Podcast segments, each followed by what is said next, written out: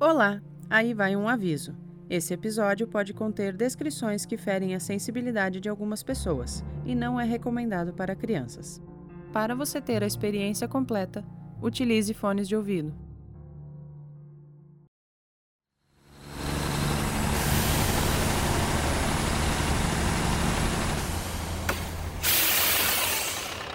Ô meu amigo, quer uma carona? Se quiser eu posso te levar. Eu tô indo pra muito, muito longe. Bem além. Embarca comigo nessa viagem. Coloca o cinto. Eu vou te contar uma história.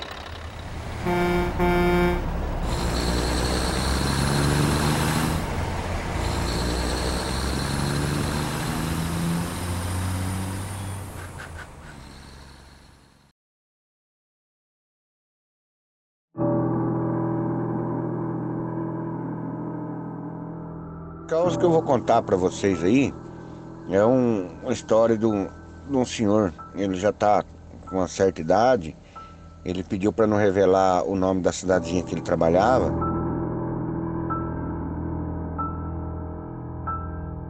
O nome dele não é Juvelino.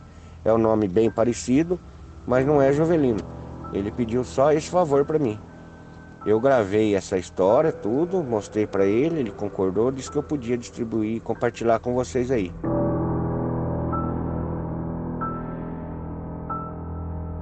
Ele era caminhoneiro. Tempos atrás, antes de, de ser taxista, ele era caminhoneiro. Por não gostar de viajar muito, ficar muitos dias fora de casa, ele não, não se adaptou com a profissão, ele resolveu vender o caminhão e comprou um táxi. E ele era uma pessoa muito querida na cidade ali, uma pessoa boa, de, de, de, conversa boa, uma pessoa simpática, uma pessoa agradável. E ele era muito requisitado ali na cidade ali. As noivas que ia casar requisitavam o táxi dele para ele chegar até a igreja. E naqueles bailes que tinha na cidade, geralmente tinha muito, naquela época tinha muito baile em fazenda. Era comum ter baile na fazenda e ele passar os final de semana, os sábados que tinha o baile, passar levando gente para esses bailes, trazendo. E ele era muito requisitado, ele era muito querido na cidade. Ele conta para mim que num, num, desses bailes, afastado da cidade, numa fazenda, ele levou muita gente nesse dia, ele levou muita gente nesse baile. Como era de combinado, o pessoal que ele levava, geralmente ele trazia no final do baile. Ele ficava esperando o baile terminar e ele trazia o povo que ele tinha levado e algum que precisasse do serviço dele, ele estava ali à disposição durante o baile todo. Conta ele que não dançava baile, até mesmo porque a dona Lourdes, mulher dele, não gostava. Ele contou para mim dando risada, mas tinha algum baile que ele dançava assim.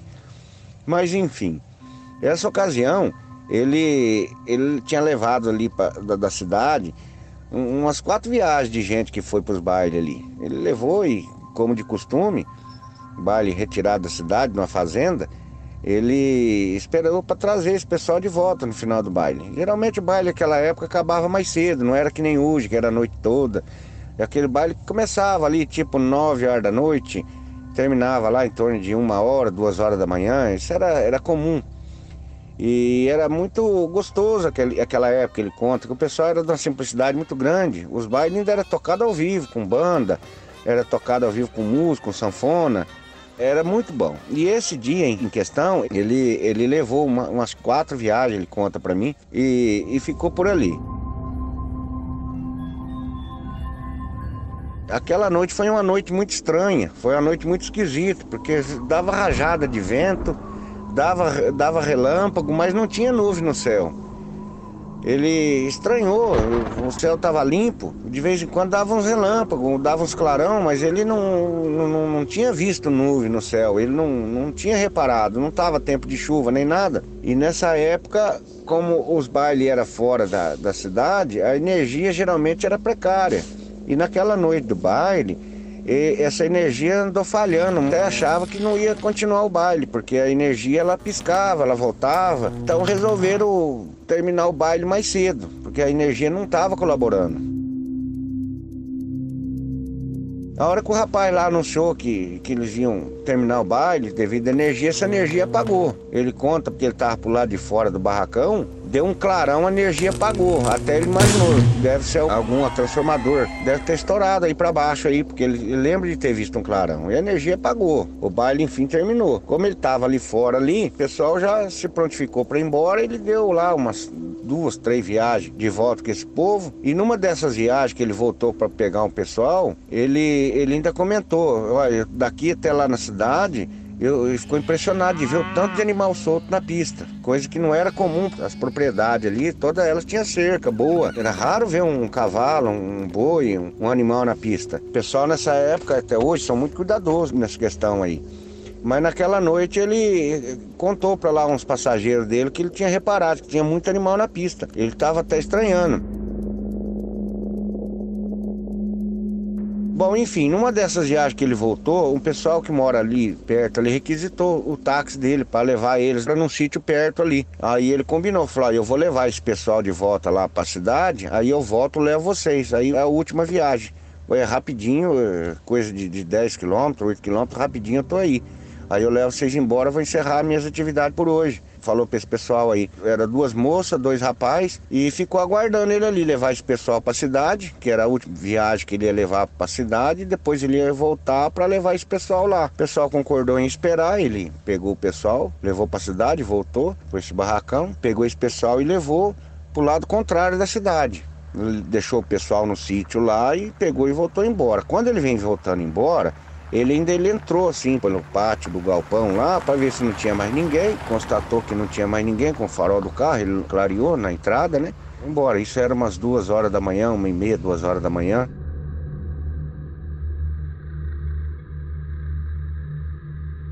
Ele conta que, passados uns dois quilômetros, onde tinha uma ponte comprida, ele atravessou essa ponte, naquela noite ele viu, depois da ponte, uma pessoa, diz ele, uma pessoa, caminhando pelo acostamento. Ele imaginou, deve ter alguém que ficou por último no baile, como ele já está indo embora, eu paro ali e pego, dou uma carona para ele, vou embora, já estou indo embora mesmo, não me custa nada. Ele era uma pessoa muito boa nesse, nesse ponto aí. E ele foi diminuindo a velocidade e parou do lado dessa pessoa. Ele baixou o vidro e gritou pro rapaz, pra pessoa, ô, oh, vambora, você tá indo pra lá? Vambora. Mas a pessoa não se abaixou para falar com ele. A pessoa ficou parada e não se abaixou para ficar com ele. Até estranhou. Ele chamou de novo, ô, oh, tá indo embora, vambora. Aí ele resolveu descer, aí do carro para conversar com a pessoa, que de repente a pessoa não escutou. Ele desceu do carro, quando ele olha, aquela criatura mais horrível do mundo, conta ele. Para mim, ele deu um grito. Ah! Era um, um ser esquisito demais, uma cabeça grande, uma pele clara, um olho escuro puxado pro, pro lado da cabeça, assim, uma boca pequena, um mau cheiro forte, ardido. Eu só lembro que vi um clarão e apaguei. Vi um clarão e eu apaguei, não lembro de mais nada.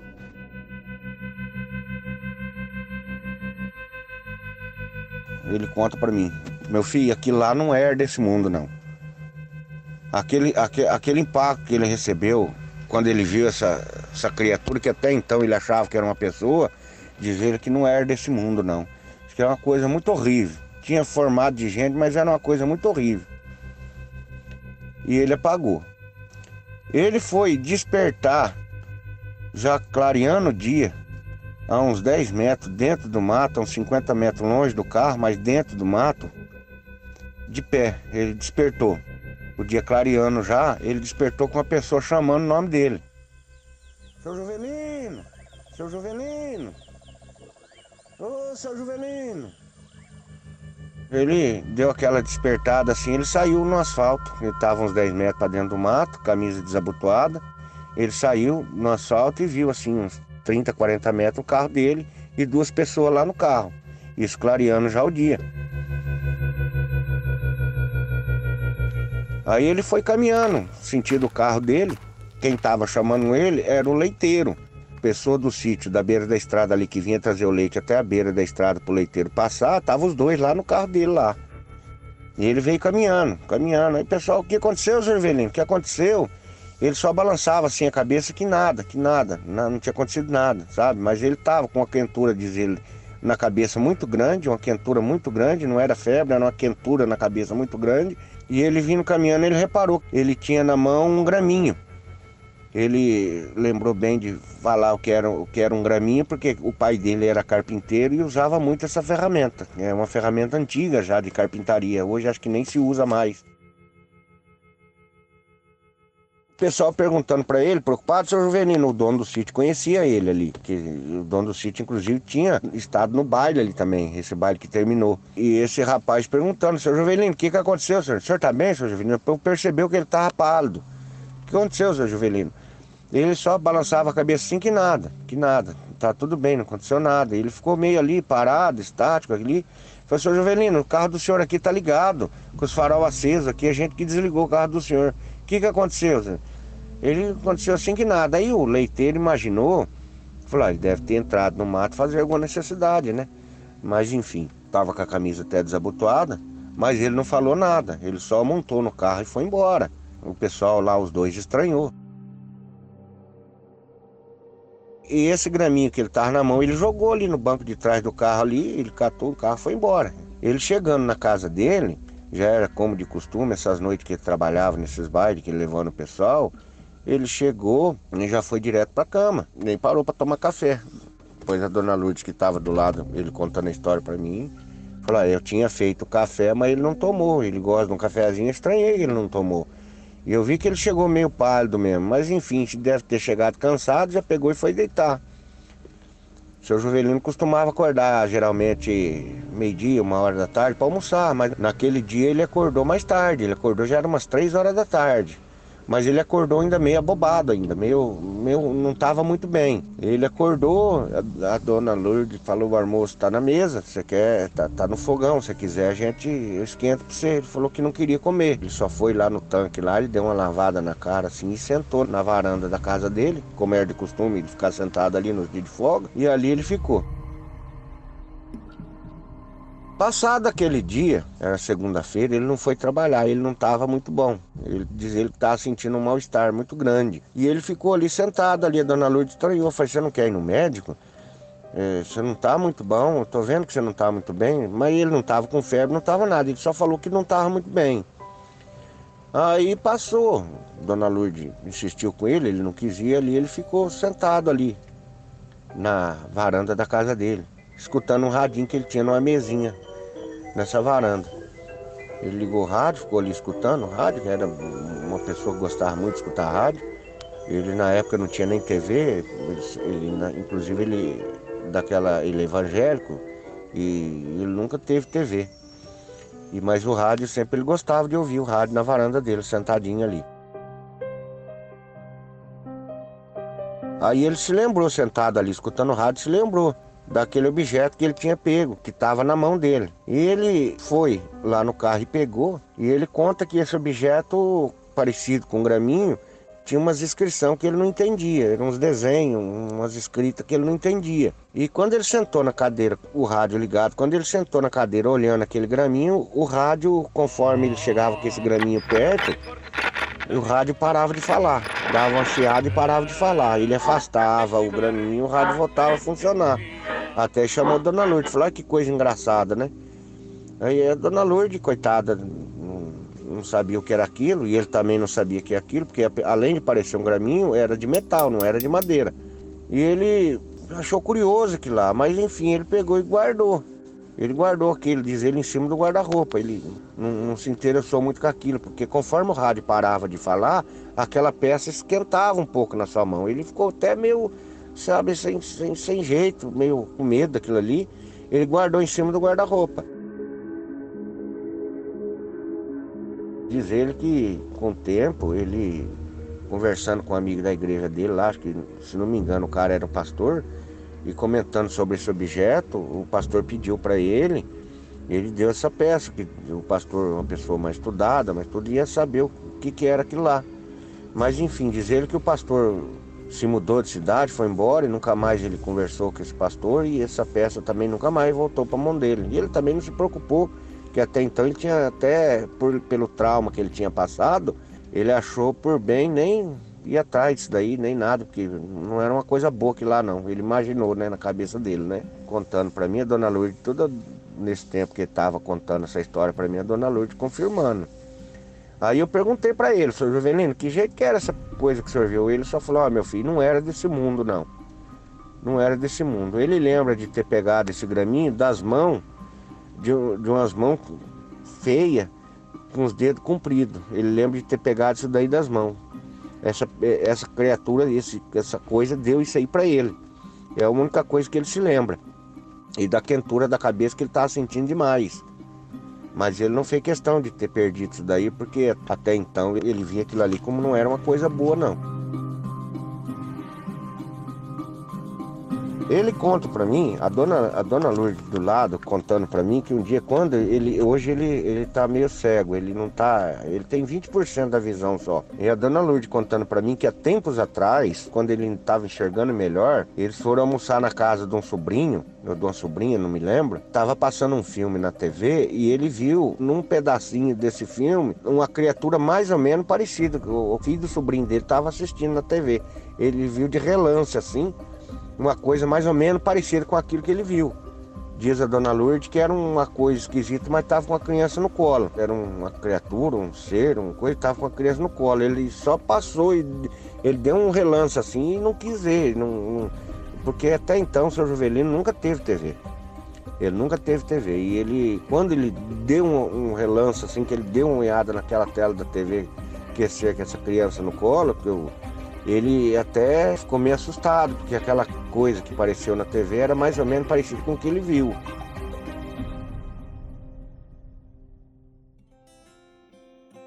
Esse seu Juvelino hoje, ele, ele tá, eu acredito que beirando seus 80 anos, ele é uma pessoa muito lúcida, conversa muito, é uma pessoa que gosta muito de conversar, porque até então ele só tem uma filha, a filha dele mora em São Paulo. Ele é uma pessoa ali que, a não ser os vizinhos, pouca gente conversa com ele ali, né? Então é uma pessoa quando você chega para conversar, não, é muito gostoso, porque a conversa flui bastante. É uma pessoa muito simpática, né? Esse, esse carro que ele tinha, que na época é taxista, inclusive ele tem até hoje esse carro aí. Ele diz, ó, quando lançou esse carro, esse era um Corcel 2, quando lançou, ele trabalhou muito com esse carro aí. E ele conta para mim que depois daquele episódio que aconteceu, que até hoje ele não sabe o que que é, e não lembra de mais nada a não ser recebendo essa peça dessas mãos feias, de dedo comprido, ele nunca mais voltou a andar a trabalhar à noite. Dava seis horas, sete horas da noite, ali na pracinha onde ele ficava, dali ele ia embora. Ele não levava uma pessoa para baile, ele não saía fora da cidade se tivesse que voltar à noite, porque isso que ele passou foi uma coisa que não foi muito bom, não. Até hoje, ele está ali, seu, seu Juvelino, uma pessoa muito boa, gosto muito dele. Eu gosto de conversar com ele assunto da estrada, porque ele foi caminhoneiro, ele trabalhou um certo tempo, é uma pessoa muito querida. Gosto muito dele, todo mundo que conhece ele gosta dele.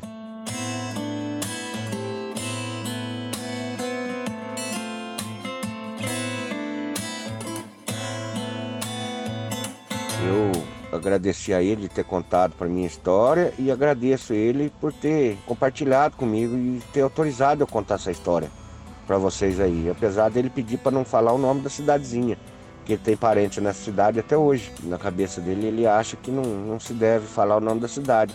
Muito obrigado aí vocês amigos que, que ouviram, tiveram a paciência de escutar essa minha história aí.